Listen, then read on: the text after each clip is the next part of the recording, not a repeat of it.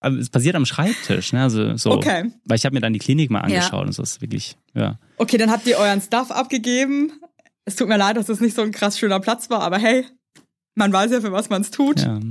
Du, ich glaube auch nicht, dass alle Kinder da draußen an den schönsten Plätzen äh, der Welt entstanden sind. Nee, das ja, ist ich Vielleicht, auch. falls sich das jetzt aufbaut. Keine Ahnung. Los geht's.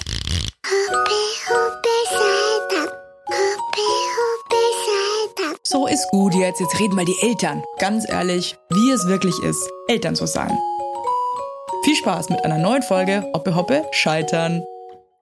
One, two, three, check. Yo, an alle Parents da draußen in the house. Heute haben wir einen Gast, der einfach mal, Entschuldigung, aber den krassesten Namen hat. Der Horst ist heute zu Gast. Das kann, das kann man doch gar nicht, wer kann denn sowas ernsthaft ansagen? Sorry. Probier's. Und heute zu Gast der Vater des Jahres, Horst. Der Ja, lacht, er lacht klingt selber, ihr seht sich, aber er lacht selber, was einfach bescheuert ist. Hallo Horst. Hi. Was haben sich denn deine Eltern vor, wie alt bist du? ähm, 32. Was haben sich deine Eltern vor 32 Jahren gedacht? Das ist äh, leicht erklärt, weil das einfach eine ganz krasse Familientradition ist. Der Erstgeborene heißt Horst. Krass, ich find's geil, wie du, wie, wie du das auch richtig so ernst, einfach, du verkaufst es mir so, dass ich mich jetzt gar nicht traue, noch irgendwas nachzufragen. Also es ist tatsächlich so. Also es ist tatsächlich so, der erstgeborene Sohn hieß so, ganz lange zurück und es wissen aber ganz viele nicht, dass ich so heiße, weil ich selbst von meiner Mama immer als äh, Junior oder Junior genannt werde Okay. und das teilweise auch auf meinen Klassenarbeiten so drauf stand. Wirklich? Ja, Krass. So amerikanisch eigentlich. ja, finde Ja. ich sehr gut. Very American. Hey Horst, vielleicht magst du dich kurz vorstellen, äh, wie dein Leben ist, wie alt du bist, wie alt dein äh, Kind ist, in welcher Lebenssituation du bist, was du so machst, damit wir und die HörerInnen sich Yes. so ein Bild machen können von dir. Ja, hi, ich bin der Horst. Ähm, ich bin 32 Jahre alt. Ich wohne in Bayern, voll am Kaff mit so knapp 400 Einwohnern. Äh, gemeinsam mit meinem Mann, unserem Hund, unserer eineinhalbjährigen Tochter und ja, ich bin äh, Fulltime im Social Media tätig und ähm, ja, mein Leben ist sonst eigentlich ganz gut und gerade auch sehr spannend, weil wir äh, für Familiennachwuchs sorgen. Das heißt, ihr seid eine Rainbow Family. Yes. Ja, betitelt ihr euch selber so oder wie? Nee, tatsächlich nicht. Also ich, Was sagt, wie sagt ihr so zu euch? wir sind halt eine Familie, ne? Das, Das heißt, also für euch kommt- ist einfach so. Ja, für uns ist halt Familie. Findest du es eigentlich irgendwie so ein bisschen beknackt, dass es jetzt so Stigmatisiert das wird. ist ein Queer Daddy und das ist eine Rainbow Family. Das ist, gibt ja diese ganzen Begriffe jetzt, ne, um das irgendwie, um den allem irgendwie auch einen Namen zu Ja. geben. Findest du es irgendwie albern oder? Ne, ich meine, wir können schon in die Kategorie Rainbow Family. Ähm, aber ja, generell ist halt mein Ding immer so, so ein bisschen zu zeigen und noch zu sagen, wir sind halt eine Familie, ne? Nur halt eine andere Konstellation. Seid ihr genau. auch. Aber halt eine Genau. Rainbow-Familie. Aber wenn mich jetzt So vorstellt. eine alte Hetenfamilie. also ich finde auch Rainbow-Familie klingt ein bisschen exotischer und geiler als Hetenfamilie, aber hey. yes. Also wenn ich mir vorstelle, stelle ich mich nicht als äh, Rainbow Family vor, sondern einfach nur, ne, wir, Mann, Kind, Hund, Haus. Hast du auch völlig recht. Weil hoffentlich ist es auch irgendwann einfach so, dass man da nicht mehr groß drüber sprechen Richtig. muss.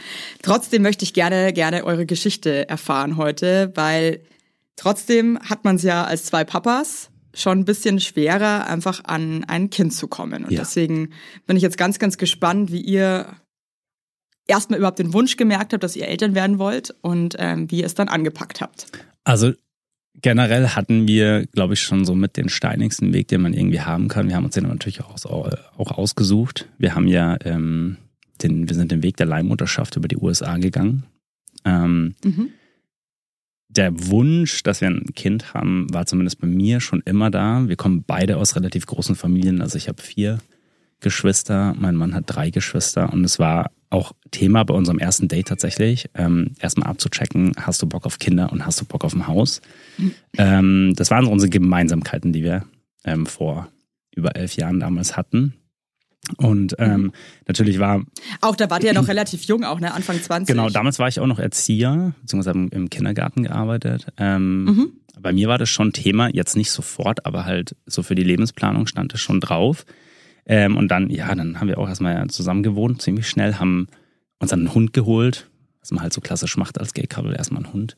Äh, eine eineinhalb Ja, und, aber, aber nicht nur als gay, klassisch als Gay-Couple, sondern auch klassisch irgendwie als äh, 30-jährige Frau, die irgendwie auch jetzt irgendwas braucht. Aber damals waren wir halt noch Und wenn's dann 20, ne? Nicht 30.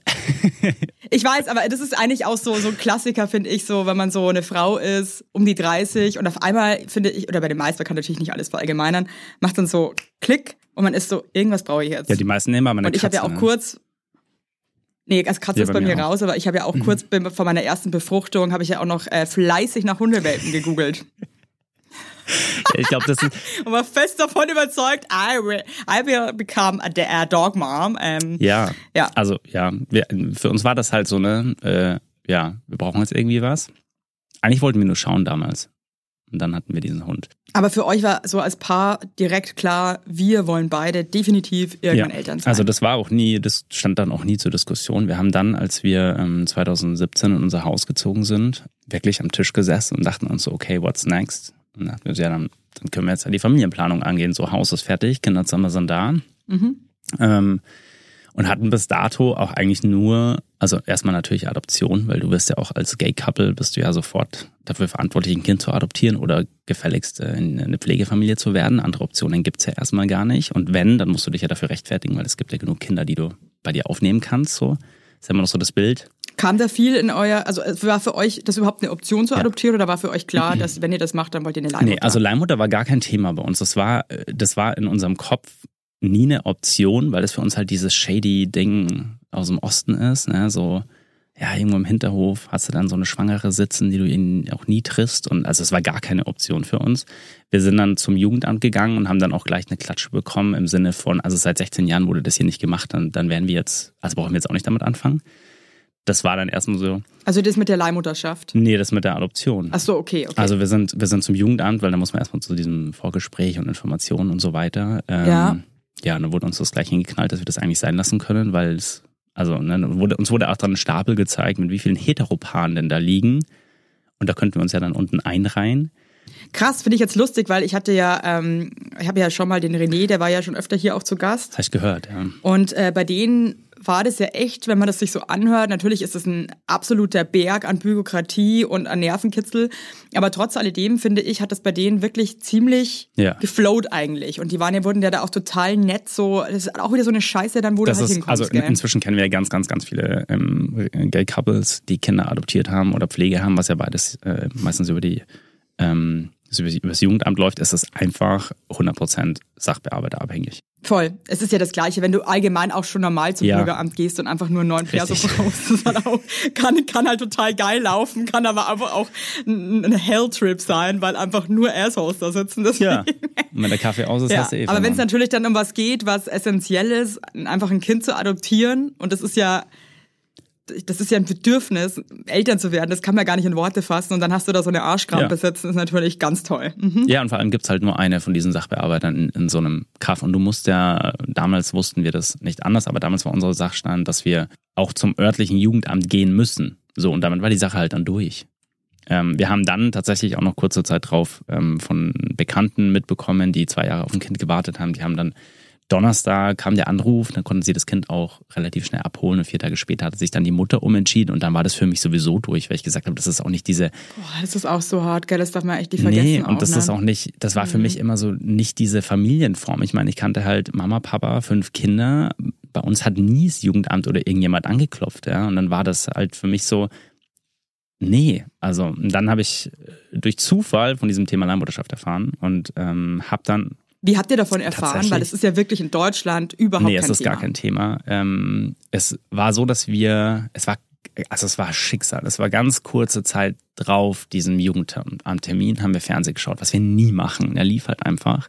Und es kam auf ähm, Galileo, ähm, so. es, es kam ein Drei-Minuten-Beitrag über eine Regenbogenfamilie. Und da ging es gar nicht um die Kinder, da ging es einfach nur so zehn Fragen an eine Regenbogenfamilie. Und ich kannte dieses Pärchen und die hatten Kinder und ähm, die sind im selben Kaff aufgewachsen wie ich.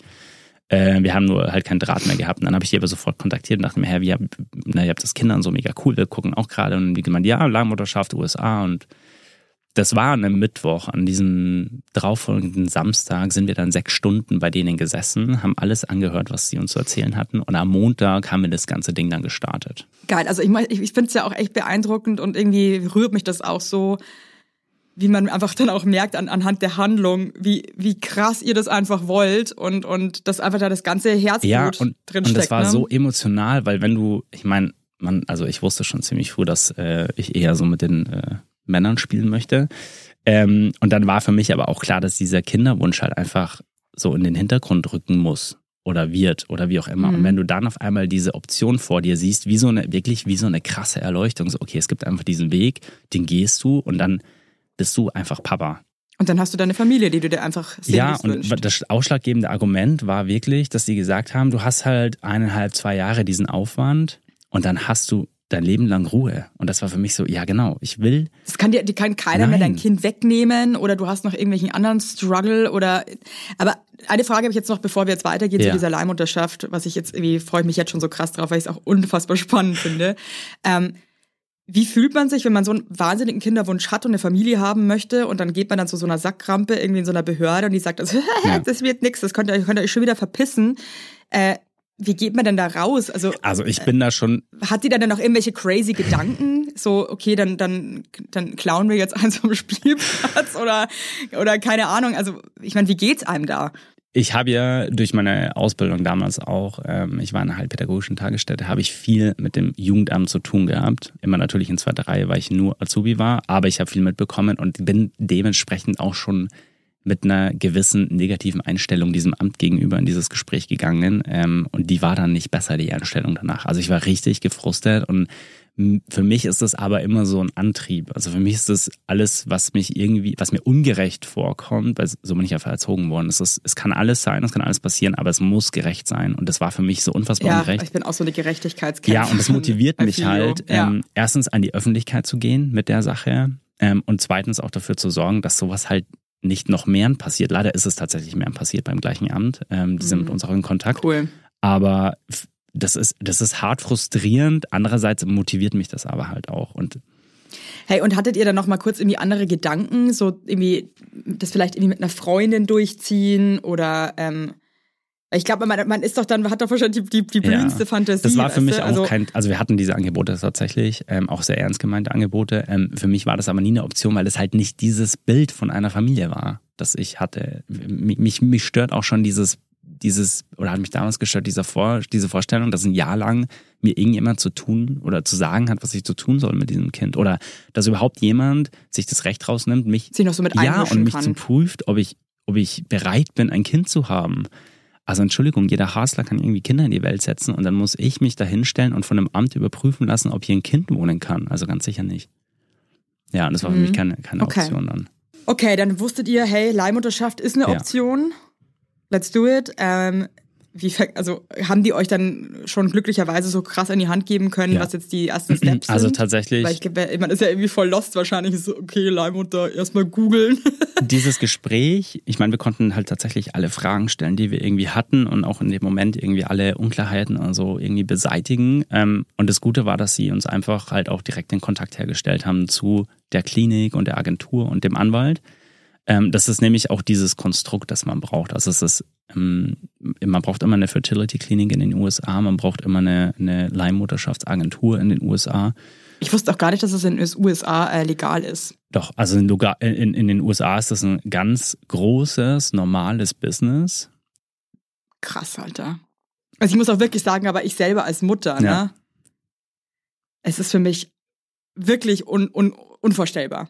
Also es ist wirklich für mich so, also ich, ich kann es gar nicht, also ich, es ist für mich so krass, so mindblown, ehrlich gesagt. Also für uns war das auch sehr befremdlich, weil du halt in Deutschland nie darüber sprichst. Ne? Es war für uns, äh, wir, wir hatten eine sehr demütigende Haltung dieser ganzen Sache gegenüber, vor allem als wir dann auch das erste Mal Kontakt mit unserer potenziellen Leihmutter hatten. Ähm, Okay, also da gibt's dann Agenturen, die quasi Leihmütter ja, vermitteln. genau. Und das Ganze ist super streng geregelt. Also richtig, richtig, richtig streng geregelt. Das, das Einzige, was halt richtig gut ist und was einfach ein Vorteil gegenüber allen anderen Ländern ist, wo das erlaubt ist, ähm, ist, dass Deutschland, dass dieser Weg zurück, der rechtliche, 100% geebnet ist. Das heißt, Deutschland akzeptiert anstandslos die amerikanischen Gerichtsurteile. Diese äh, amerikanischen Gerichtsurteile besagen, dass wir beide zum Beispiel die einzigen rechtlichen, jemaligen, alleinigen Eltern sind. Und genau dieses Urteil Krass. akzeptiert Deutschland, was dann auch wiederum zur Folge hat, dass wir zum Beispiel gar keine Stiefkindadoption oder so machen mussten. Und das ist halt schon sehr wertvoll. Okay. Ähm, jetzt nochmal zurück. Also ihr habt dann diese Agentur gefunden, habt wahrscheinlich die gleiche genommen wie eure Freunde. Äh, Nee, die haben uns tatsächlich eine andere empfohlen, weil denen, bei denen hat es nicht so ganz reibungslos geklappt, wie sie sich das gewünscht hätten. Dann habt ihr da angerufen Äh, ja. und habt gesagt, hallo, hier ist äh, Horst und Manuel und wir würden gerne eine Leihmutter haben. Ja, so ungefähr. Also es gab so einen E-Mail-Kontakt hin und her, dann gab es auch ganz schnell eine Konsultation mit einem Repräsentanten in London. Ähm, als wir diese E-Mail-Einladung bekommen haben zu dieser Konsultation, haben wir uns gedacht, irgendwas kann nicht stimmen, weil es nur eine Stunde Zeitverzögerung, also Zeitverschiebung. Ähm, und er hat dann gesagt, nee, er sitzt in London, er arbeitet eben für die Agentur in den USA. Und dann haben wir gesagt, naja, komm, es ist also eh so befremdlich alles, dann fliegen wir halt schnell rüber und treffen dich. Wie? Also ich, ich bin auch gerade so, vor allem, nee, kann da, also es klingt jetzt auch so dumm, gell, aber kann da einfach jeder anrufen und sagen, hallo, ich hätte gerne eine Leihmutter? Mm, nee, also es gibt ein Bewerbungsformular auf der, äh, auf der Internetseite und die screenen einen auch. Also man muss auch polizeiliches Führungs Führungszeugnis und so weiter vorlegen und sobald da irgendwelche Eintragungen sind, ist man da auch raus. Also man kann sich da nicht einfach ein ein Kind anschaffen, so, ne, wenn man jetzt Bock hat. Das läuft mit psychologischen Gutachten und mit ähm, ja, Führungszeugnissen, also Criminal Background Check. Also man muss, also es, trotzdem wird das krass gecheckt Ja, und ja. geprüft irgendwie, was sind das für Menschen. Genau, und, das ist halt auch ein ähm, Unterschied zu den anderen Ländern, wo das gemacht wird, weil Mhm. USA halt einfach krasse Auflagen hat. Sowohl für die Intended Parents, also die, die zu werdenden Eltern, wie halt auch für die ähm, Surrogates.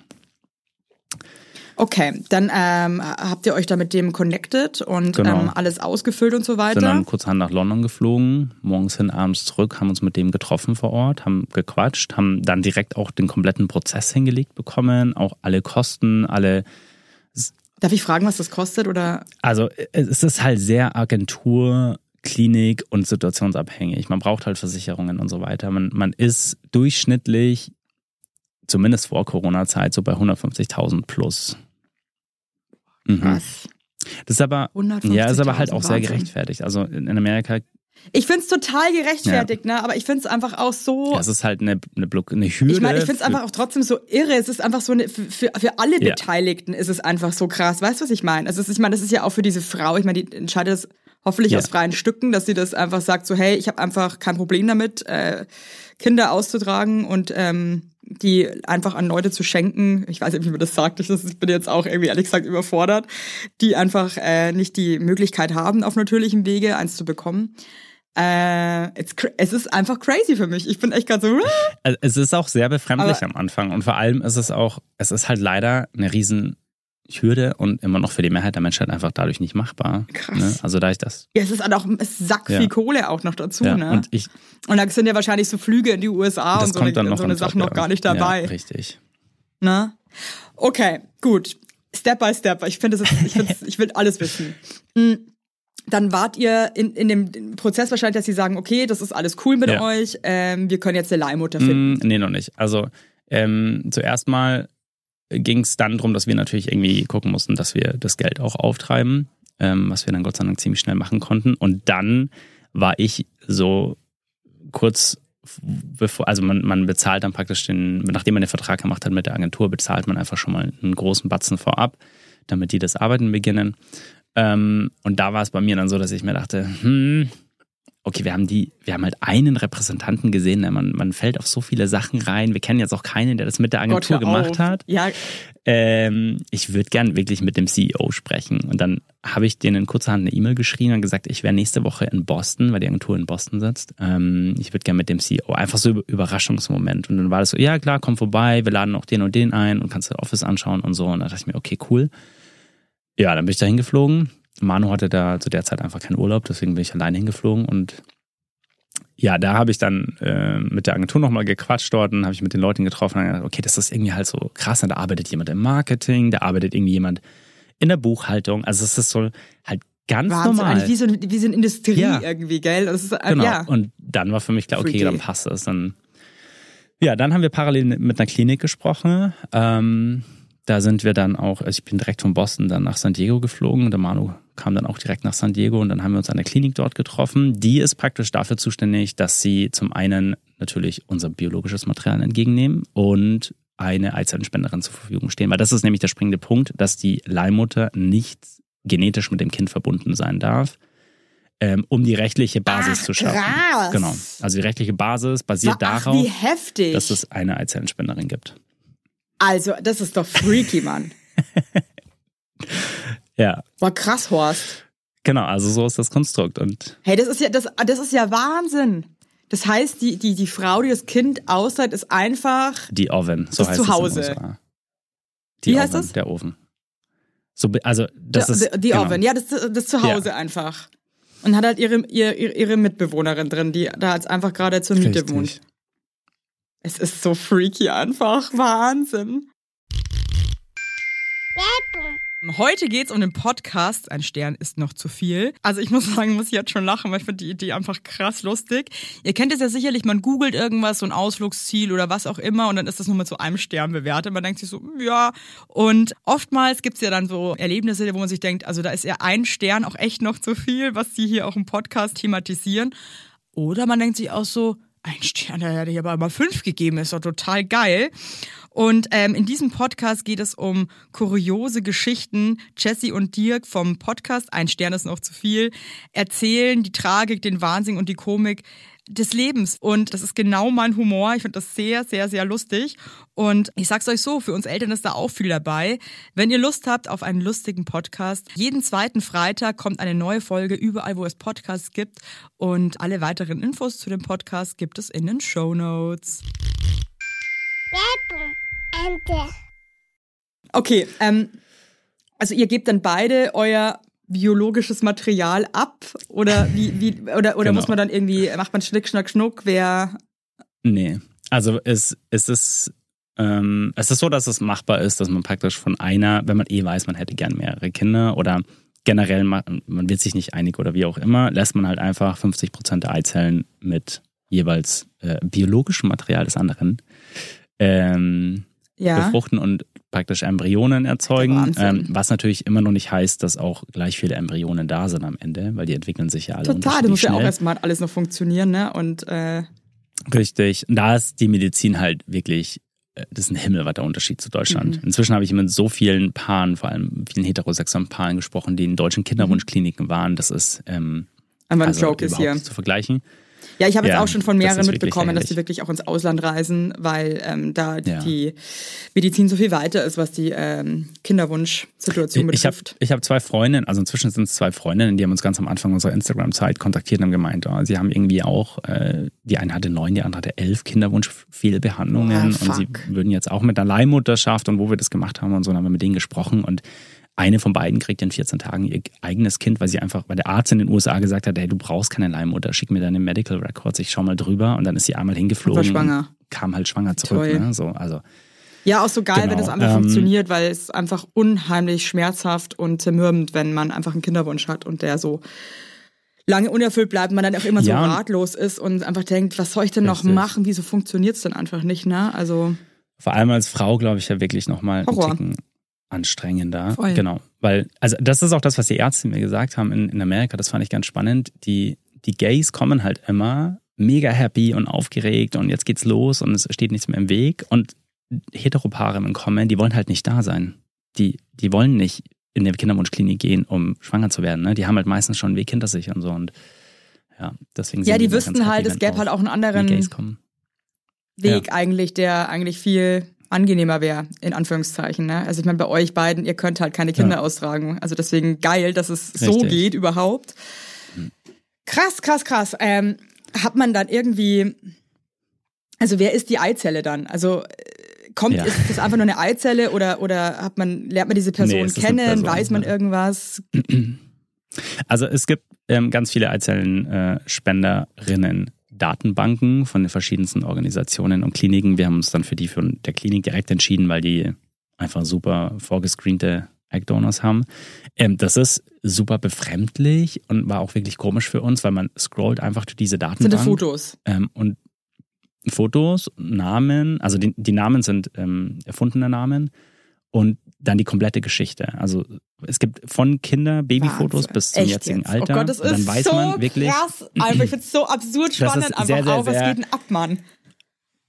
Und vor allem das Crazy ist, man kann in diesem, in dieser Datenbank einfach filtern, ich hätte gern diese Augenfarbe, diese Religion, diesen, Das ist diesen so Highschool-Abschluss. aber also Entschuldigung, das mit der Religion finde ich halt krass. Äh, Gaga, also sorry. Also, Ja, okay. aber das ist halt so ein Ami-Ding, ne? Die Religion ja, ist so ein dann äh, Food ja. Preferences, ja, äh, so, tatsächlich, ja. Lieblingsfarben.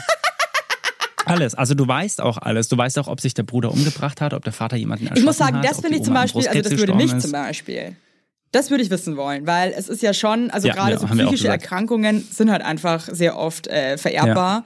Und ähm, da würde ich schon auch, glaube ich, wissen wollen, so, okay, liegt da halt irgendwas in der Familie, was vielleicht ja schwierig Ja. sein könnte irgendwann. Man, man weiß auch, ob sie schon mal gespendet haben, ob sie zum Beispiel auch eine offene, halboffene oder eine geschlossene, also anonyme Spende machen wollen, für was sie bereit sind. Ähm, und wie gesagt, hat man diese ganzen Infos und was, was, ähm, was man auch hat, ist immer so ein Gentest. Den macht man selber auch sofort an der Klinik, damit einfach, die werden übereinander gelegt ähm, und sollten da praktisch Gendefekte vorhanden sein bei uns oder bei der und, und gleichzeitig dieselben bei der Eizellenspenderin, dann wird es auch darauf hingewiesen, dass man sich besser eine andere suchen Krass ist sollte, ja, dass ne? man einfach schon mal diese Versuche, weil die sind ja auch wirklich krass teuer und, und zeitintensiv, dass man das schon Ja. mal vorher alles aus dem Weg räumt, dass es einfach genetisch schon Richtig. mal einfach auf jeden Fall passt. Wahnsinn, Wahnsinn, oder? Entschuldigung, Ja. was das jetzt Also so ist beim ausraste, aber ich finde, super es ist einfach so. Ich habe das noch nie von irgendjemandem gehört. Und ich wusste auch ehrlich Ja. gesagt bis dato nicht, dass das einfach alles so läuft. Also ich finde das einfach wirklich einfach nur wow. Ja. Äh, darf ich mit dir drüber reden, was du für, was, was du, was du, also sucht man sich dann jemanden aus, der einem irgendwie ähnlich sieht vom Typ? Also die, es gibt die verschiedensten Vorgehensweisen. Für Also uns war sofort klar, ja, also für uns war sofort klar, wir haben, bevor wir uns eingeloggt haben, haben wir festgesetzt, wen wir haben möchten. Ja. Wir haben gesagt, wir beide sehen uns jetzt nicht so krass unterschiedlich Aha. aus, also wir sehen uns relativ ähnlich. Wir haben gesagt, wir brauchen jemanden, der in der Mitte von unserem Bild einfach dazu passt. Wir- Und wir wollen jemanden, der definitiv einen Bezug zu Tieren hat, weil ich finde, das ist sowas Empathisches, der kann sich halt irgendwie um Lebewesen kümmern. Ja, der hat irgendwie schon mal eine soziale Ader. Das fand ich Ich möchte nur ganzen, kurz erwähnen, es gibt auch Crazy Cat so. Ladies, die mit zwölf Ja, Katzen genau. und 80 Deswegen- Tauben irgendwo in einer Wir Einzimmerwohnung. haben eher geguckt, dass es, dass es eher was mit Hunde zu tun hat. Äh, es waren viele crazy Pferde-Ladies dabei. Ähm, Katzen waren, glaube ich, gar nicht so am Start. ähm, Steht da wirklich ja, äh, nee. Patricia uh, loves burgers, uh, has Ja, two two genau so. siblings, um, is totally into horses. Äh, ja. Favorite color, favorite movies, favorite food, everything. ist so verrückt. Alles. Deine, deine Träume, was machst du gerade? Welchen Beruf, Beruf äh, hast du oder was Sind es auch, du waren an wie auch hauptsächlich äh, Single Ladies oder waren es eigentlich hauptsächlich einfach auch schon Familienmütter, Hm. die einfach sich dachten so, hey, äh, warum nicht auch anderen Leuten die Chance geben auf eine Familie? Ja. Äh, Beides gemischt. Also es, ähm, es ist sehr schwierig, tatsächlich in dieser Datenbank ähm, europäisch aussehende Frauen zu catchen. Wenn, es kommt da praktisch jede Woche neue dazu ähm, und man kriegt dann immer so eine Update-Mail, wer alles neu dazu kam und man muss dann da auch wirklich ich schnell sein. so, es ist einfach so, es ist so wahnsinnig einfach. Hey, Es ist auch. Neu in unserer Eizellen-Kategorie ist jetzt irgendwie Alicia, ähm, Ja. Luisa und, und, also es ist einfach verrückt. Es ist auch. Wir, wir saßen am Flughafen und haben das ganz, ganz heimlich gemacht, so, weil es kam halt gerade eine E-Mail, Ja. als wir auf den Flug gewartet haben, dass eben neue drin sind und eine hat uns halt mega gut Mhm. gefallen und da musst du halt auch schnell sein. Ähm, Wahnsinn. Okay, dann, dann habt ihr die gefunden, Ja. die hat irgendwie euren, kannst du die, magst du die beschreiben oder? ja, also sie war, sie, wir haben die, wir haben praktisch beide unabhängig voneinander dann äh, Favoritenlisten gehabt und die haben nicht so ganz gematcht. Ähm, und dann kam sie eben rein und gleichzeitig haben wir uns die Handys gezeigt und dachten so, okay, That's cool. Lass uns die mal checken. Und dann haben wir die Medical Records und alles durchgelesen und ähm, Wie alt war die? Ist. Die war zu dem Zeitpunkt 28, hat schon eine eigene Tochter, hatte auch schon mal gespendet ähm, und war halt super produktiv. Also wir hatten damals auch äh, 46 Eizellen dann nach der Spende. Ähm, ja, und sah einfach aus wie so, so, so gut wie meine kleine Schwester. Also hätten Geschwister sein können. Cool. Und es war wichtig, dass sie relativ groß ist, dass sie kein Make-up drauf hat und dass sie einen gewissen Vorbau hat. Warum der Vorbau? Dann wäre Ich ich, weiß schon mal nicht, raus wir- als Leihmutter für euch. Cool. Wir kennen halt so viele Frauen, die irgendwie Probleme haben damit, ne, und die sich da irgendwie unwohl fühlen. Deswegen dachten wir auch, komm, versuchen wir irgendwie das Problem mal zu umgehen, so. Oder zumindest präventiv schon mal dafür zu sorgen, dass sie eventuell zufrieden ist dann. Ach man, Wahnsinn. Wenn es überhaupt ein Ja. Mädchen wird.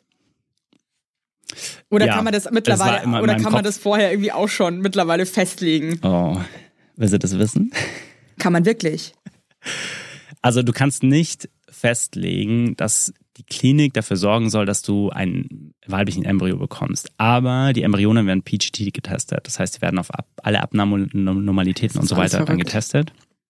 Und dabei erfährt man das Geschlecht der Embryonen. Das heißt, du kannst dann natürlich entscheiden, du hättest gerne männlichen oder weiblichen Embryo eingesetzt. Wir haben allerdings diesen, diese, diese Info wegblurren lassen. Also wir kennen das Geschlecht unserer Embryonen nicht. Für mich war es nur irgendwie von Tag eins an im Kopf, dass wir ein Krass. Mädchen kriegen. Das war, mein Mann war immer, nee, wir kriegen safe einen Jungen und da war für mich klar, dass wir ein Mädchen kriegen, weil der mit solche Feelings hat er nicht. Der, Der das ist nicht. kein Medium. Äh, kann es nicht bestimmen. nee, äh, genau, deswegen war das für mich irgendwie klar, dass wir ein Mädchen kriegen. Okay. Ähm, ich muss jetzt leider. äh, Genau, was, was vielleicht Ja. noch wichtig ist, wir haben tatsächlich auch eine anonyme Spende. Also wir, wir wissen alles, inklusive Geburtsdatum. Wir haben halt nur den richtigen Namen nicht und keine Kontaktdaten. Okay. Das heißt, genau. Ja, bei der, bei der Klinik ist hinterlegt, dass natürlich nachgefragt werden kann, wenn sie alt genug ist, ob die Eizellenspenderin praktisch Kontakt haben möchte oder nicht. Aber ansonsten haben wir da praktisch nichts gemacht. Okay, dann wurde diese Eizelle, dann hat das alles fun- Wie lange dauert das? Also, wie, wie lange seid ihr jetzt schon im Das Prozess, bis fix. ihr jetzt diese Eizellenspenderin quasi gefunden habt? Wie lange seid ihr jetzt schon Das am, am Start? Das war damals, ich glaube, es waren zwei, Zwei Monate. Das Ist ja eigentlich für sowas, eigentlich ja. finde ich schon auch schnell, ne? Also, Es war, bei uns ging es super schnell, bis Corona kam. okay, Corona, anderes Thema. Hey, okay, Ja. gut. Die Eizelle ist da. Äh, ihr habt euer biologisches Material abgegeben. Yes. Dann wurde diese Zelle befruchtet. Was übrigens super unromantisch ist, ich habe mir das irgendwie Ja. geil vorgestellt. Ne? Also ich dachte, das ist so, wie man es aus Filmen kennt, so ein Raum mit einem Sessel und einer Bank und einem Das Fernseher noch nie oder romantisch aus. Sag mir einen Film. so. Nee, aber so habe ich mir das vorgestellt. Wie hast du es dir halt vorgestellt? Also, was ist denn? Ja, ein so. Sessel und Sessel Und dann war es halt eine Toilette. am Klo musstest du das. Ja, das sind Toiletten. Und da ist halt so eine kleine Klappe drin, wo du das dann reinstellst. Bist du dann erstmal so super gay rausgelaufen? Äh, sorry Leute, I can't. It's disgusting, I'm sorry. Du musst, du musst, ich glaube, man musste fünf oder sieben Tage abstinent sein. I can't funktioniert dann nicht mehr. Also du kannst. ja, ich, äh, ich weiß also von anderen äh, Freunden von mir, die hatten auch wirklich Struggle, ein Baby zu bekommen und ähm, der äh, Mann hatte dann die Aufgabe, dass er jetzt einfach echt mal einfach Pfoten weglässt, damit sich da einfach mal ein bisschen was äh, ansammelt, eine schöne Portion. Ja. Und äh, dann wurde er aber beim Masturbieren erwischt und da gab's dann auch ziemlich Stunk. Die, die haben, also du unterschreibst auch viele Sachen, dass du das wirklich lässt, weil es anscheinend halt schon ein klinischer Aufwand ist. Auch das, also das wird ja dann nicht einfach nur genommen und reingemischt, ne, sondern die checken das biologische Krass, es Material wirklich, ja es dann ist eigentlich wie so, das klingt wie bei so einer, so einer Black Mirror Folge eigentlich, ne? Ja, ja, aber es, also das passiert einfach halt am Schreibtisch, ne? Also es ist jetzt nicht so, dass da irgendwie Leute im weißen Kittel rumlaufen und es tun sich Und so ein immer Affe sitzt noch hinter so einem große komischen Stahltüren Ding. auf. Ja, ja, es ist einfach. Oh Gott. ja, es ist einfach, am, es passiert am Schreibtisch, ne? Also so, Okay. weil ich habe mir dann die Klinik mal Ja. angeschaut und es ist wirklich, ja. Okay, dann habt ihr euren Stuff abgegeben. Es tut mir leid, dass das nicht so ein krass schöner Platz war, aber hey, man weiß ja, für was man es tut. ja. Du, ich glaube auch nicht, dass alle Kinder da draußen an den schönsten Plätzen äh, der Welt entstanden sind. Nee, das, ja, das Vielleicht, ich falls sich das jetzt aufbaut. Keine Ahnung. ähm, okay, dann wurde die Leihmutter. Was ist eigentlich mit der Leihmutter? Ja, also es ist ja so, man sucht sich die Eizellenspenderin selber aus. Mit der Leihmutter ist es so, dass man, dass die Leihmutter sich einen aussucht. Also die Agentur stellt praktisch nicht einen Katalog zur Verfügung und man kann dann da mal durchscrollen, sondern man selber macht ein Profil über sich bei der Agentur. Ähm, das, das passiert nach ganz vielen Gesprächen, nach einem psychologischen Gutachten. Also das Gutachten ist ein 20-Minuten-Gespräch mit einem Do Psychologen. you feel ja. great? Yes. Are you hungry? Yes. Ja, okay, so it's ungefähr. fine. Perfect, ja. der braucht halt seine Daseinsberechtigung. Ähm, und dann hat die potenzielle Leihmutter, die übrigens richtig hart gescreent werden dort, es sind ähm, bei der Agentur, wo wir waren, sind es äh, 2% der Bewerberinnen, die letzten Endes auch wirklich Leihmutter werden, ähm, machen auch so ein Profil. Und in solchen, in, in, in Gesprächen mit solchen Leihmüttern sitzt dann immer so ein Matching-Koordinator. Der hat immer so drei bis fünf Familienprofile dabei. Und wenn der merkt, das könnte funktionieren, also das, das könnte matchen, dann schlägt er so zwei, drei Profile der Leihmutter vor. Und wenn die sich dann für ein Profil entscheidet, dann bekommt die Familie bzw. das Paar ähm, das Profil der Leihmutter zugeschickt. Und dann habt ihr die nächste Lady zugeschickt bekommen, also es ist dann auch mit Foto und, und wieder äh, Ja. kompletten Infos. Family und also die haben ja immer, die haben mit allen Infos, die haben immer Kinder. Das ist eine, eine Richtlinie in den USA. Die müssen eigene Kinder haben und müssen auch mit ihrer eigenen Familienplanung weitestgehend abgeschlossen haben. Ähm, das ist so eine der, der, der Vorgaben, die es da gibt, neben BMI und psychologischen Sachen. Wir hatten halt äh, die total beschissene Situation. Wir waren auf dem Rückflug von der Klinik, sind zum Airport gefahren, haben die E-Mail bekommen, dass wir jetzt ein Match haben. Also Am Flughafen noch. Ja, und dann hatten, hatte die E-Mail angefangen zu laden, das war im Flieger und dann hatten wir elf Stunden lang kein Internet und konnten diese E-Mail nicht fertig lesen. Und das war die schlimmsten elf Wow. Stunden meines Lebens. Verstehe ich. Das ist krass. Das ist Ja. krass. Das Ich stelle mir das schon schlimm vor, wenn du fresh in love bist, ja, bist du am Daten und so, und dann schreibt dir der Typ endlich mal zurück Ja, und bist so, ah, nein, aber ich meine, bei sowas ist halt nochmal tausendmal krasser. Ja, vor allem haben die gesagt, es dauert so sechs Monate und es war halt irgendwie zwei Wochen nach Beginn unserer, unserer Abgabe unseres Profils. Jesus. Also eigentlich, es sollte doch einfach irgendwie so sein. Ihr hattet eigentlich einen richtigen Flow, ne? Es musste so sein, ja. ja. Okay, ja, dann habt ja. ihr die äh, Lady gesehen. War das für euch Ja. dann auch sofort so, yes, cool, super? Weil ich meine, das ist ja schon krass einfach. Ich meine, du weißt, dein Kind wird in dieser Frau jetzt zu einem kleinen Menschlein. Ja, nee, für uns war erstmal so, oh shit, die wohnt in Utah. Das war jetzt nicht so ein war, Gibt es noch jemanden aus L.A.? Ja, genau. Das war, also ich habe eine Zeit lang in New York gewohnt und dachte ich mir so, ah, okay, New York Bundesstaat lässt das Ganze noch nicht zu, da war das halt nicht machbar, aber dann zumindest irgendwie so Kalifornien, ne? War übrigens auch ein Grund, warum wir uns für eine kalifornische äh, Eizellenspenderin entschieden haben, weil wir gesagt haben, die haben immer so geile, die sind immer gut drauf, so, ne? So kalifornisches Wetter und so. Ja, genau. Ja. Äh, ja, nee, dann war erstmal so, boah, die sitzt in Utah. Und dann hatte sie fünf Kinder, was mir halt sehr sympathisch war, weil ich ja auch aus einer Familie mit fünf Kindern komme.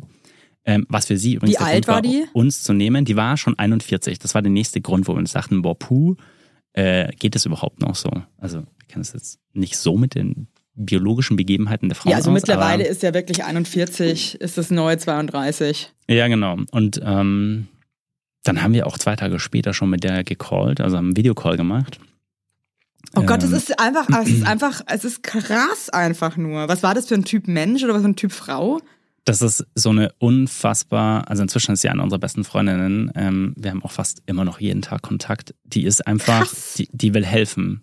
Die ist, ähm, die ist Krankenschwester auch, ähm, was übrigens ganz viele der Leihmütter sind, weil die halt dieses Helfergehen einfach. So, aber das Soziale in, in sich drin haben. Absolut. Ich bin Und eigentlich auch Krankenschwester. Also ich Ja. muss auch sagen, also wo du es jetzt so erzählst, also ich, ich glaube, ich würde es nie übers Herz bringen, dieses Kind dann letztendlich wegzugehen. Ich wäre wahrscheinlich die beschissenste Leihmutter. Ich würde alle Kinder dann horden. Dann 80 Kinder zu Hause. Aber rein so vom Gedanken ist es eigentlich so geil, wenn du eigentlich jemandem einfach wirklich einfach die Chance gibst. Ähm, Und das haben wir nie verstanden, weil wir können uns zum Beispiel beide nicht vorstellen, Samen zu spenden. Wir werden ja immer noch gefragt am laufenden Band Ja. und wirklich, ich meine, wir sind unfassbar dankbar und wir haben auch eine, eine ganz tiefe Verbindung und es musste so sein, dass wir ihr über den Weg laufen. Ähm, aber wir, wir selber uns können uns das zum Beispiel nicht vorstellen. Und sie war halt gleich, für mich waren halt dann in dem ersten Gespräch, wir waren natürlich übelst aufgeregt. Ich habe auch nur geheult. Ich, ich bin ja unfassbar emotional bei dem Thema. Entschuldigung, ich mir auch Ja. es ist genauso, wie du es dir vorstellst. Mein Mann, der super genervt ist, weil ich erstens elf Stunden pisst in diesem Flieger drinnen sitze und versuche, jedes Geld der Welt rauszuhauen, um irgendwie an ein Stück Internet zu kommen. Ähm, was Ich übrigens auch genauso. ging in dem Flug nicht. Ging einfach nicht. Was, Was war das für eine scheiß. Airline? Sorry. Nee, es war Lufthansa. Also wir mögen die eigentlich Also schon. nur Shoutout an Lufthansa, Leute. Get mal your shit together. Ein bisschen Internet auf dem Flug hätte wohl machbar sein. Richtig. Das war 21. ich habe ich hab auch elf. Stunden nicht aufgegeben. Also ich habe immer versucht, Ich, irgendwie ich weiß, an Internet ich hätte auch die ganze, vielleicht fliegen wir gerade ein bisschen tiefer und ich kann mich Ja. trotzdem irgendwo Nur ein. ich, also ich hatte auch durchgehend das Handy Versteh an. ich. Verstehe ich, verstehe nichts im Flugmodus. feel you. Ja. äh, und dann daheim angekommen, äh, halt irgendwie 24 Stunden schon nicht geschlafen und dann nur versucht, dieses, die, diese E-Mail irgendwie zu verstehen und zu übersetzen und ihm alles mitzuteilen. Er richtig pisst und müde und ja. Auch gut, aber auch irgendwie geil, weil dieser ganze Prozess, glaube ich, stellt ja die Beziehung dann auch anscheinend nochmal krass auf die Probe und danach weiß man so, hey, okay, wir können das schaffen zusammen. ist ja irgendwie auch ganz cool. Ja. Okay, Ja, da quatscht also man mit seiner Leihmutter zum ersten Mal. Ähm, Ja. Für mich war einfach nur wichtig, ähm, ich habe mit, die erste Frage war, ähm, was sie, was ihre Kinder dazu sagen und ob sie mit denen geredet hat. Und ähm, nachdem sie es schon mal gemacht hatte, auch war das für uns auch, waren wir die hat sehr schon mal gemacht davor. Ja, sie hat das vor, vor uns schon mal gemacht, was für uns auch ein Kriterium war damals. Wir haben es der Agentur gesagt, wir haben keine Ahnung von Schwangerschaft, wir haben keine Ahnung von Leihmutterschaft. Wir, wir möchten bitte jemanden, der das schon mal gemacht hat, damit ein Paar zumindest safe ist. So. Hey, und also, ich meine, das ist ja das Ding, ist ja, wenn du halt schwanger bist, du musst ja so voll auf dich achten auch, ne? Also, das Ja. ist ja so, was du, was du isst und was du nicht darfst, bla bla bla bla. Aber man ist ja dann schon, oder ihr wart ja schon ein Stück weit aufgeschmissen. Also man muss wirklich dieser Person aber wirklich absolut vertrauen. weil Du kannst ja nicht sagen, ähm, du übrigens, gell, ähm, bitte kein roher Fisch und so, du weißt, das ist krass gefährlich und so. Und hast du irgendwie, bist du jetzt ins Bett gegangen, weil das ist auch Stress fürs Baby. Also wie, wie, wie also ein Control-Freak braucht man nicht sein in so einer Situation. Ja, ne? das war schon super schwer für mich, aber dadurch, dass ich halt keine Ahnung von Schwangerschaften habe und sie halt schon fünf Kinder eigene hat und ein ähm, Surrogate-Baby, dachte ich mir, naja, die hat das halt schon drauf. Wir hatten dann eher halt die Krise, dass natürlich dann die Pandemie kam und sie im Krankenhaus gearbeitet hat und wir uns so dachten, puh, äh, Krankenhaus, schwanger, sie muss arbeiten, weil es gibt ja kein Arbeitslosengeld oder sowas in den USA. Auch wenn du schwanger kam- bist, bist du echt, Ja, ja, nee, nee, da ist nichts los. ist so krass. Also bis das sind die letzten USA Tag auch wieder da- echt hart, ne? Ja, ja. Also natürlich als, als Eltern kommt man natürlich für die Kosten auf, sollte die jetzt bettlägerig werden oder so, ne? Das ist vertraglich vorher alles vereinbart. Aber ähm, nur in Anführungszeichen wegen der Pandemie, das hat ja keiner vorher auf dem Schirm gehabt. Nee, und dann kam krass. halt das Thema Impfen auf. Und das war für uns dann eher so ein Thema, wo wir, naja, wo wir halt so ein bisschen lost waren. Also die hat sich dann die Eizelle einsetzen lassen. Nochmal ganz kurz Genau, nur so zur Info. Also ihr habt dann das erste Mal mit der gequatscht. War dann für euch auch sofort klar, das ist cool. Genau. Und wie lange hat es dann Genau, noch? und dann hat, also man hat praktisch, ja, nach dem Call hat man gegenseitig halt Zeit, sich dann dafür oder dagegen zu entscheiden. Ähm, teilt es der Agentur mit und dann beginnen zum einen diese ganzen Medical Screenings bei ihr, ob sie dann auch bereit ist und so weiter. Ähm, dann fängt man mit den Vertragsverhandlungen an, also unser Anwalt mit ihrem Anwalt. Und wenn das dann alles passt, dann kommen praktisch diese ganzen Hormone ähm, und dann ist halt dieser Transfer Day. Und das war, das war für mich so, ähm, also du musst dir vorstellen, wir haben bis zu dem Zeitpunkt wusste keiner, dass wir das gerade machen. Das haben wir alles hinter Ach, verschlossenen krass, Türen okay. Ihr gemacht. habt wirklich niemanden eingeweiht. Niemand Nicht mal wusste, eure Familie? Nee, niemand wusste Bescheid. Krass. Nee. Ähm, und ich saß dann wirklich, den, ich meine, das passiert ja für deutsche Zeit immer abends dann alles, wegen der Zeitverschiebung. Ähm, ja, und ich habe halt den ganzen Tag geheult zu Hause.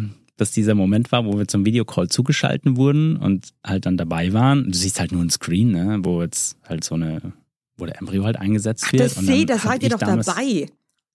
Es ist ja, Ja. Wahnsinn Ja, das alles. Also ihr du. schaut dann zu, wie diese Eizelle quasi die befruchtete in sie eingesetzt wird. Aber halt natürlich jetzt Ja, nicht, der das Embryo sieht wahrscheinlich nicht die. Scheide da irgendwie so, sondern Nee, sieht nee, halt nee, nur das auf dem Monitor, das, was innen drinnen passiert. Genau.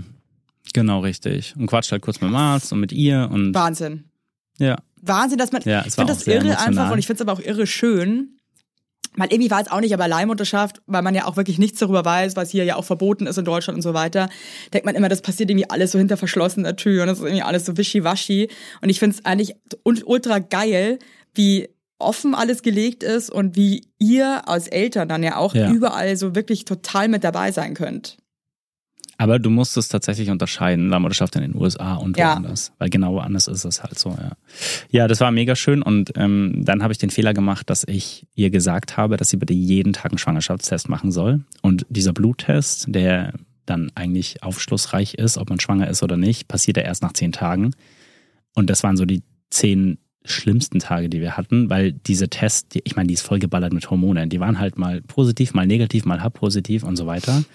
Letzten Endes hatten wir dann einen Abgang. Ach echt? Und das hat uns dann, mhm, das hat uns ähm, total aus der Bahn geschmissen, so dass wir dann noch drei Monate Pause gemacht Wie haben. lange war sie da schon, also wie lange war der Embryo da schon drin, bis der Abgang da war?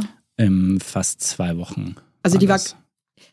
Wenn der Embryo eingesetzt wird, also- also Der ist ja schon 14 ist ja schon Tage 14 alt. Tage also laut alt, okay. Rechnung. Genau, also, also der Embryo an sich ist zwischen fünf und sieben Tage alt, aber diese Rechnung ist dann praktisch schon 14 Tage. Dann sie, ist sie also dann schon in der jetzt eine- 14. Woche schwanger. Äh, nee, nee, nee, 14. Also in der, ähm, lass mich kurz überlegen. Ich glaube, es war so rechnerisch wäre es die achte oder neunte Woche gewesen. Also auch am Anfang. Okay, also echt noch sehr, sehr früh. Genau, aber Okay. es ist, ich meine, du arbeitest ja auf dieses Ziel hin und beschäftigst dich nicht damit, dass es halt eventuell auch nicht klappen kann. Das sagen dir die Ärzte natürlich schon mal so in einem Nebensatz, ne? Also, Ja, ja, klar. aber die Erfolgsquote sind halt 78 Prozent. und man ist dann wirklich ständig auch im Kontakt mit Ja. dieser Leihmutter. ja, wir haben eine WhatsApp-Gruppe gegründet und haben uns dann Krass, auch für Ähm, die Frau irgendwie, ne? Da hast du die ganze Zeit irgendwie äh, so ein anderes Paar in Deutschland, dass die die ganze Zeit eigentlich irgendwie so, hey, was ist denn jetzt los und so? Und du bist so, ja, ich habe eigentlich auch noch fünf Kinder und einen Job und keine Nee, die war Ahnung. da voll. also, die, die hat halt gesagt, sie ähm, ihre erste Wahnsinn. Journey war nicht so war nicht so cool. Ne? Also mit dem ersten Paar hat sie nur noch ganz ganz selten Kontakt und hätte das aber gerne anders gehabt. Ähm, und deswegen hat sie sich hat sie bei uns halt von vornherein gesagt, sie hätte halt gerne Kontakt. Und wir für uns war das ganz wichtig, dadurch, dass wir eine anonyme Eizellenspenderin haben, dass wir eine Leihmutter haben, die der wenigstens langfristig Kontakt haben möchte. Auch einfach, dass wir halt eine, ein Frauenwesen für unsere für unser Kind haben, ne? So Mhm. mit dem mit diesem mal quatschen kann und so. Okay, dann Genau. war der Abgang, es war natürlich mal absoluter Downer. Ja, dann haben wir gesagt, wir machen jetzt erstmal Pause. Medizinisch wäre es eigentlich sofort weitergegangen nach einem Monat, aber wir haben gesagt, nee. Auch mit der mal- gleichen Leihmutter. Ja, ja. Es wird dann natürlich alles überprüft, ne? Woran lag das und so weiter. We- Ähm, Weiß man, woran es lag? nee. nee. Also wir glauben, dass es daran lag, sie hat sich zwei Wochen nach dem Abgang getrennt. Ähm, und ich gehe davon aus, dass das halt einfach Stress war, ne? Ja. Ähm, Also ich finde das schon echt Wahnsinn, gell? Also dann, ja, ist es auch. krass.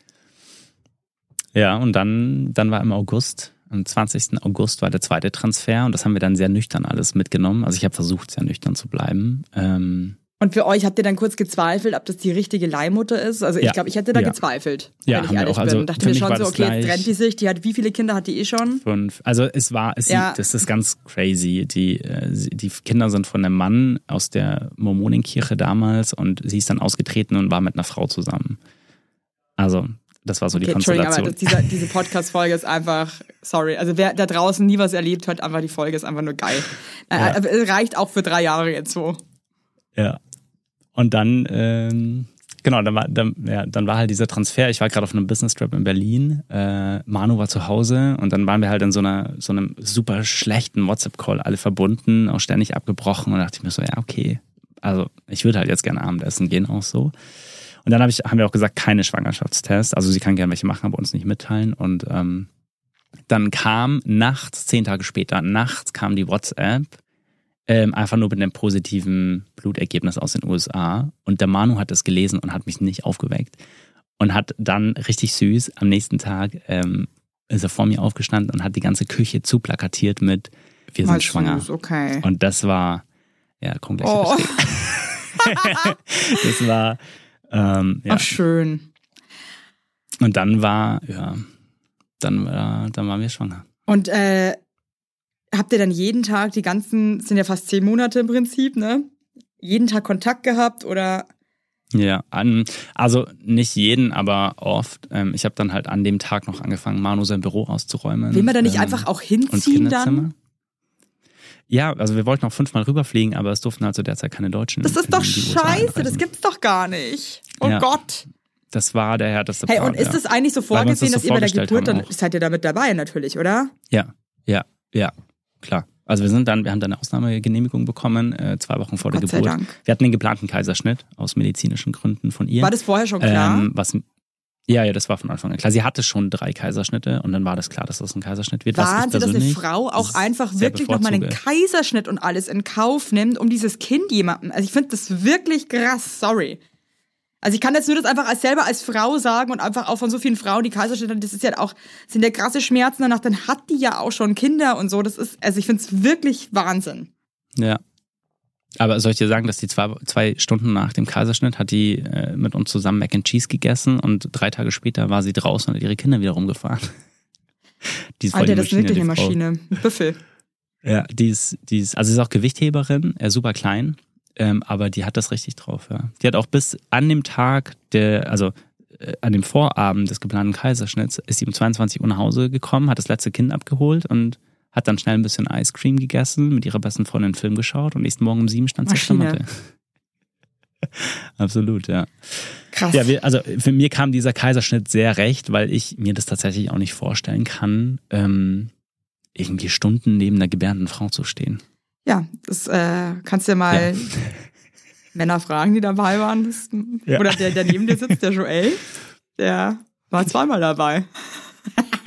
hat auch, hat auch Nee, viel das war- Schönes. das- ja. Hey, äh, ganz kurz noch die Schwangerschaft, also war aber gut, die, also, oder gab es mal Komplikationen, aber Ja. das lief alles gut. Klar gab es zwischendurch, also zwischendurch war mal hier irgendwie eine Blutung oder so, oder dass sie mal irgendwie zwei, drei Tage auch lag. Ähm, was halt echt nervig ist, ne? Weil da hast du, also nervig im Sinne von, du kriegst diese schlechten News halt immer abends. Und dann bist du halt die ganze Nacht wach. Und wenn dann so kommt, hey guys, irgendwie, äh, I don't know what's wrong, I'm going to the hospital right now. Und dann hörst du vier, fünf Stunden nichts und es ist drei Uhr nachts, dann bist du halt wach. Das ist schon, ich muss wirklich sagen, das ist richtig challenging Ja, du einfach. bist halt schon vor, vor, bevor das Kind da ist, schläfst du nicht mehr, ne? Aber ja, nimmt mal halt gerne in Kauf. Okay. Nee, aber sonst war es eigentlich relativ easy. Also es ist, wir hatten ein sehr lebhaftes Kind, auch schon im Bauch. Du warst, ihr wart nur da Videos, wahrscheinlich auch immer bei den Video, Video ihr habt immer Ultraschallbilder bei bekommen. den, bei den Ultraschalls waren wir dabei, genau. Also wir konnten, das ist Amerika auch vorbereitet, wir konnten uns überall immer dazuschalten. Die haben eigentlich fast alle immer Kameras in den Praxen direkt, wo man sich einloggen halt kann, so. Entsprechend draufschalten kann, ja. Und wir, wir werden ja auch über jeden Schritt informiert. Wir sind ja auch, das ist ja genau dieser springende Punkt, ab dem dritten Schwangerschaftsmonat hat das amerikanische Gericht schon diese sogenannte Pre-Birth Order ausgestellt. Das heißt, das Gerichtsurteil wurde gesprochen, dass wir beide von diesem zu erwartenden Kind die jemaligen einzigen alleinigen rechtlichen Eltern sein werden. Das ist einfach krass. Und das heißt, ab dann haben wir halt auch wirklich, ja, hast du das halt in der Hand. Das war auch nochmal sehr emotional, als diese, dieser Dreizeiler kam. Und das ist genau dieser Dreizeiler, den Deutschland anerkennt. Weil du weißt, jetzt sind wir, jetzt sind wir irgendwie Jetzt älter, ist halt, ne? ist halt safe so. Ich muss genau. jetzt leider ein bisschen springen, weil, äh, Gott, ja, weil wir leider nicht mehr so viel Zeit haben. Scheiße. Also für so eine Folge müssen wir in Zukunft einfach vier Stunden einplanen, sorry. Ähm, dann war der Kaiserschnitt, wart ihr dann mit im OP und Ja. Ähm, also wir standen vor dieser großen Glasscheibe. dann wird da dein Kind rausgeholt. Es ist Ja. freak. Und die hat richtig geschrien, die hatte gar keinen Bock. Die Krankenschwester hat auch gesagt, oh je, die hat keinen Bock rauszukommen. Und dann wurde, also wir haben nur geheult. Es, es gibt ja auch eine ganz lange ähm, Dokumentation, äh, die öffentlich im Fernsehen ausgestrahlt wurde, eine halbe Stunde. Da ist auch die Geburt dabei. Und, Ja, ihr habt eine ähm, Dokumentation, ja, wo man das alles nochmal sehen kann. Wie heißt es? Ja, ja. Ähm, äh, weiß ich nicht, gib einfach Horst Manuel Leihmutterschaft ein, RTL. Okay. Für alle da draußen, also weil online natürlich, ich kann mir schon vorstellen, dass das jetzt viele einfach auch nochmal interessiert, ne? das einfach nochmal vielleicht bildlich Ja. mitzuerleben. Da ist tatsächlich die ganze Geburt drauf. Also wir heulen eigentlich nur im Stück. Und sie wurde mir dann auch sofort auf die Brust gelegt. Das war mir ganz wichtig. Ähm, der Manuel konnte damit nichts anfangen. Aber ich habe von Anfang an gesagt, ich will Den sofort Kontakt. ähm, Skin to Skin. Wie, wie Und kannst du das ja. irgendwie in Worte fassen, wie das ist, wenn du auf einmal dieses kleine Bündel auf deinem Körper liegen hast, das du vorher nicht gespürt hast? Irgendwie, also es, ist, wie, wie freaky ist das? Also Es ist, es ist ähm, komplett absurd und ähm, ich habe auch, also ich habe wirklich, ich glaube zwei oder drei Stunden heulend auf dieser Couch ges gesessen. Die Krankenschwester kam immer nur und hat diese Wärmedecken ausgetauscht, die um uns rumlagen. Ähm, wir hatten ja auch ein großes Kamerateam dabei. Ich habe nichts mehr realisiert von denen, gar nichts mehr. Es, es, die sind dann auch irgendwann gegangen, also sie haben sich dann im richtigen Moment auch zurückgezogen. Ich weiß aber auch nicht, wann das war. Also du warst wie. eigentlich wirklich Ähm, auch völlig neben dir. weg. Also Ja, aber dieser Zustand hat auch ein paar Monate angehalten. Also jeden Morgen auch zurück in Deutschland, als ich aufgestanden bin und das Bett stand ja neben unserem Bett, die erste Zeit, ähm, war irgendwie die, dieser, dieser, wow, krass, die ist immer noch da. So dieser hattest Effekt, du sofort so, eine, abs eine absurde Liebe für dieses Kind? Ja, so, von, von 0 auf 100, komplett. Also ich weiß, dass das viele nicht haben und dass Männer da auch manchmal so einen Druck haben, dass sie, dass sie sagen, oh, ich muss das Ding Ich finde, man muss sich aber auch nicht rechtfertigen, weil zum Beispiel, ich habe auch mal das Gefühl, ich war auch einfach eine Frau, die, dieses Kind kam raus und ich hatte eine, eine, eine Liebe für dieses Kind, die kann ich überhaupt nicht in Worte fassen. Und das hatte ich bei beiden meinen Kindern. Und habe immer das Gefühl, ich muss mich dann so rechtfertigen dafür, was bei anderen nicht so ist. Aber ich finde, wie es ist, ist es eben Ja. okay. Also, ne? Richtig. Also für mich, für, für, für mich war das sofort da. Ähm, präventiv haben der Manu und ich aber am Tag vorher tatsächlich einfach noch hässliche Babybilder gegoogelt, um einfach abgeschreckt zu sein, sollte sie irgendwie nicht so hübsch sein. Ich kann immer, danke auch für deine Ehrlichkeit. Weil weißt du was, Horst? Am Ende des Ja, Tages denkt sich jeder mal kurz, um Scheiß, was ist eigentlich, wenn mein Kind irgendwie äh, weird aussieht. Okay, natürlich ist es auch scheiße, das jetzt auszusprechen, aber denken tut sie es halt eben jeder. Und ich kenne auch Ja. Leute, die äh, ihre Kinder lieben, aber selber sagen, es ist nicht das schönste Kind auf der Erde. I- It's okay. Ja. Kann sich auch oft noch verwachsen, wenn nicht, ist auch wurscht. Aber äh, finde ich cool, dass du da so ehrlich bist. Ja, nee, da hatten wir wirklich Schiss vor, so ein bisschen. Äh, sieht die jetzt jemandem ähnlich? Tatsächlich nicht. Also es ist mega spannend. Ähm, auch ihr Wesen, ich meine, es ist ja eineinhalb. Sie redet wie ein Wasserfall. Wir machen ja bilinguale Erzie- Erziehung. Äh, ich spreche nur Englisch und äh, mein Mann spricht nur Deutsch mit Bist du ihr. richtiger Armee? Äh, zudem haben Nee, tatsächlich okay. nicht. Also, das ist auch so ein Diskussionsthema, aber nee. Äh, ich habe aber einen Englisch-Coach, der mir praktisch wöchentlich zweimal hilft, hier so ein bisschen. Kann die mal meinen das Ehemann Native vorbeischicken, auf, ja. aufzubauen. Ja, ich habe schon. Äh, ich werde auch, mir wird richtig auch verboten, Englisch zu reden mit den Kindern, weil mein Englisch einfach teilweise so fucked up ist, dass er sagt so, sorry Evelyn, aber nee. Ja, ich habe eine Zeit lang da gewohnt und bin halt mit Englisch aufgewachsen, deswegen ist es für mich ganz Okay. easy eigentlich. Ähm, aber sie, sie hat halt Züge von beiden und manche Sachen können wir uns halt nicht erklären. Das schieben wir dann Was immer zum auf Beispiel? Die, auf die Eckdonner. Ähm, sie hat richtig, richtig, richtig krasse Wutanfälle. Also so wirklich over the top. so von 0 auf 100. Scheiße. Ja. Aber also, also grundlos auch oder schon irgendwie mit Ausschlag äh, jemand? Na, wenn ihr halt was gerade nicht rausgeht, ne? Also, Gut, ist aber ja. auch nicht das einzige Kind. Das ne, ist- das, ja, das haben wir auch mitbekommen. Aber sonst, es ist auch einfach witzig zu sehen. Ich meine, sie wächst mit zwei Männern auf. Wir sind beide sehr Männer, äh, unsere, also sehr Männer-Attitüdenlastig. Das heißt, wir haben uns keine Handtaschen oder schminken uns nicht oder sonst irgendwas, ne? Just telling. Und sie benutzt alles, was geht als Handtasche. Sie steht, okay, den Schuhtick hat sie vielleicht von mir, aber die Haare, sie fässt sich hundertmal am Tag in die Haare und, und schaut sich im Spiegel an ähm, und steht unfassbar auf Kleider. Die geht durch einen, einen Einkaufsladen mit uns und umarmt die Sachen, die sie haben. krass. Ich möchte. find's aber auch lustig, aber ich glaube, das ist einfach vielleicht auch einfach eine Charaktersache, weil ich bin jetzt auch nicht so die super girly äh, Frau. Ähm, aber ähm, unsere Tochter ist auch so krass, einfach, die zieht nur noch Röcke und Kleider an. Es braucht ja mit einer Hose, braucht ja gar nicht um die Ecke kommen. Sie macht auch immer so, was ich mega weird finde, was sie macht immer Büro. Sie hat immer so alte Kassenzettel und macht Ja. so Büroarbeit. Ich meine, sie ist halt zweieinhalb, okay. Und also Alex und ich, wir machen nicht mal unsere Post auf teilweise. Also von uns hat sie es eigentlich auch nicht, aber sie macht den ganzen Tag Büro Ja. und so, tut so, als würde sie Sachen schreiben und organisieren. Ähm, das ist einfach wahrscheinlich halt auch, es sind halt auch eigene kleine Menschen. Ja, ist halt mega süß zu sehen, ne? Ach man, scheiß, wir sind am Ende. Ich, äh, Ja, ich könnte dir noch drei ja, kannst du Folgen einfach nochmal kommen, bitte? Weil Ja, ich meine, klar, gerne. sorry, aber letzte Frage jetzt noch. Dann Ja. lag die Leihmutter da? Also das Kind wurde ihr sofort, wurde sofort einfach zu euch. Also wir, wir äh, man, es wird alles vorher abgesprochen. Darf sie es sehen, darf sie es anfassen, Ja. darf sie es nicht, wer nimmt es zuerst, wer schneidet die Nabelschnur durch, bla bla bla, alles. Ähm, und wir haben natürlich gesagt, dass sie es sehen darf, aber ich will es halt sofort haben. Ähm, wir haben dann eben zwei Stunden später einfach mal kurz geschrieben, so. Seid ihr dann ähm, sofort weg von dir? Weil ich hey, meine, die wird ja dann noch zugenäht und so weiter. Also die hatte, Ja, ja, ja, also sie lag ja im OP, wir waren ja in diesem Vorraum eben und wir sind dann wirklich sofort aufs Zimmer also die war wirklich, die lag da, die haben das Ähm, Kind aus ihr rausgeholt. Hat, hat sie es an, Dann haben sie es ihr ihr gezeigt. Genau, Aber wirklich nur so, Ja. here it is, goodbye. ja. Und dann sofort raus, ja. Und Boah, dann ähm, ey, jetzt ganz ehrlich, mir schnürt's gerade als, als, als ähm, selber als Mutter, mir schnürt's gerade wirklich mein, mein, mein, Herz fast. Ich konnte da gerade fast heulen. also wenn man sie kennt, sie hat immer gesagt, ihr könnt alles hier vergessen, nehmt auf jeden Fall euer Kind mit. Wahnsinn, die sie ist einfach made for it. War, ja, die war wirklich, wirklich, wenn man die sieht und wenn man mit ihr spricht, die ist einfach dafür Krass, gemacht. musst du auch, Genau weil ich dafür. glaube, anders Und, äh, ist das nicht möglich. Nee, das deswegen wirklich, muss man auch äh, immer eine Agentur nehmen, weil die screenen halt. Oh, die Leute, Wahnsinn. Ne? Ja, und dann waren wir auf dem Zimmer und haben ihr geschrieben, nur so, hast du Bock irgendwie, dass wir rüberkommen? Und dann waren wir drüben und dann hat sie gesagt, ja, sie hat das voll Bock auf Mac and Cheese. Das war immer so unser Ding, wir haben immer zusammen Mac and Cheese gegessen und dann ja, haben wir irgendwie zwei Stunden nach der OP halt Mac and Cheese gegessen. Hatte so sie das Kind dann auch auf dem Arm? Ja, War ja, das für klar. dich weird, dass sie es jetzt auch auf dem Arm hat? Nee. Das war, es war immer noch so ein bisschen diese Demuthaltung auch so. ja, ich, dieses, das, das, also ich war, das auch finde ich jetzt auch geil, weil ich vorstellen. muss sagen, ich glaube, wenn man, wenn ich mich dann jetzt in die Situation irgendwie versuche hineinzuversetzen und dann wird es um so ein Thema gehen, wie zum Beispiel, wer darf das Kind danach als erstes haben? Dann glaube ich, würde ich mir kurz denken, ist es fair, dass ich sage, ich möchte es sofort haben, weil sie hat es jetzt quasi eigentlich gerade auf die Welt gebracht, aber es ist ja eigentlich Ja. dein Kind. Also das ist einfach Ja. Genau, und das weiß sie und das wissen halt alle Beteiligten. Und aber für mich war das so ganz normal, auch jetzt, wo wir sie besucht haben, nach einem Jahr wieder, war so, ähm, sie hat halt gespielt mit ihr und ganz normal. Also es ist jetzt auch küsst die kein dann so. irgendwie so krass oder hat irgendwie so ein Mm, nee, Also es ist nicht so, Nee, dass man irgendwie so, so eine, so eine lovey-dovey-Beziehung hat irgendwie. nee, gar nicht. Nee, Nee. Wahnsinn. Also du siehst auch ähm, diesen harten Unterschied zwischen ihren Kindern und ähm, zwischen ihrem Sarah Krass. Baby.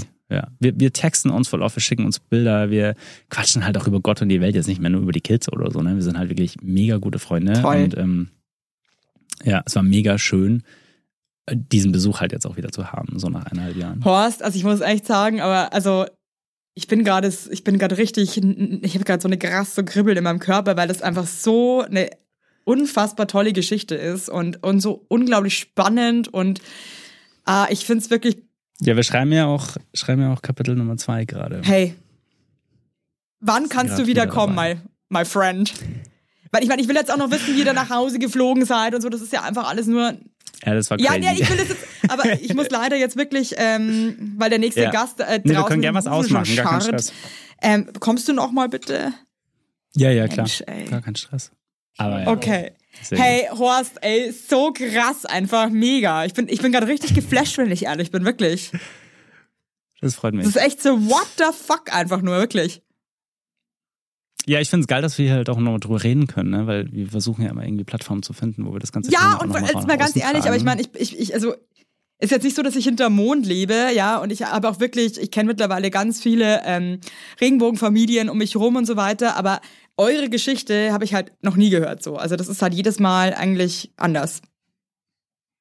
Ja, Wahnsinn. freut mich. Horst, so vielen Dank, so vielen Dank. Schau, du merkst, ich bin ein bisschen Super overwhelmed. gerne. ähm, dass du mein Gast bist und ich hoffe, du kommst wirklich, du musst ehrlich gesagt bald wieder kommen, weil ähm, ich möchte alles noch wissen, die ganze Reise zurück. Wie ist es dann danach? Auf einmal seid ihr Eltern von einem sehr lebhaften Kind ja, Ja, auch, das einen ja dann auch nochmal krass challenged, einfach wahrscheinlich. Ja, und vor allem hat sich unser ganzes Leben seitdem geändert, dadurch, dass wir auf Instagram gegangen sind, in der 24, 25. Woche. Ähm, seitdem hat sich ja unser Leben nochmal komplett geändert. Also, you must, you must come again. Und gerne. dir, kleinem Nudelwudel, wünsche ich jetzt erstmal einen geilen Tag und ey, wow.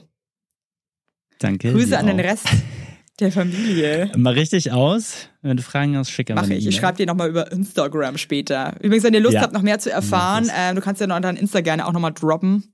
Ja, also ihr findet uns auf Instagram unter to be good dads, also eine 2 und dann Punkt b.good.dads. Check it out. Unser Ziel war ja immer, dass wir, dass wir gute Väter Cool. werden. Hey, Horst. Kannst immer noch nicht glauben. Ich kann immer nach Super. dieser Stunde jetzt immer noch nicht glauben, dass du Horst heißt, aber hey, ist ein anderes Thema. Ja. Mehr bayerische Land. Ja, liebe Grüße nach Servus. Berlin. Ich danke Ciao, dir. Ciao. Tschüss.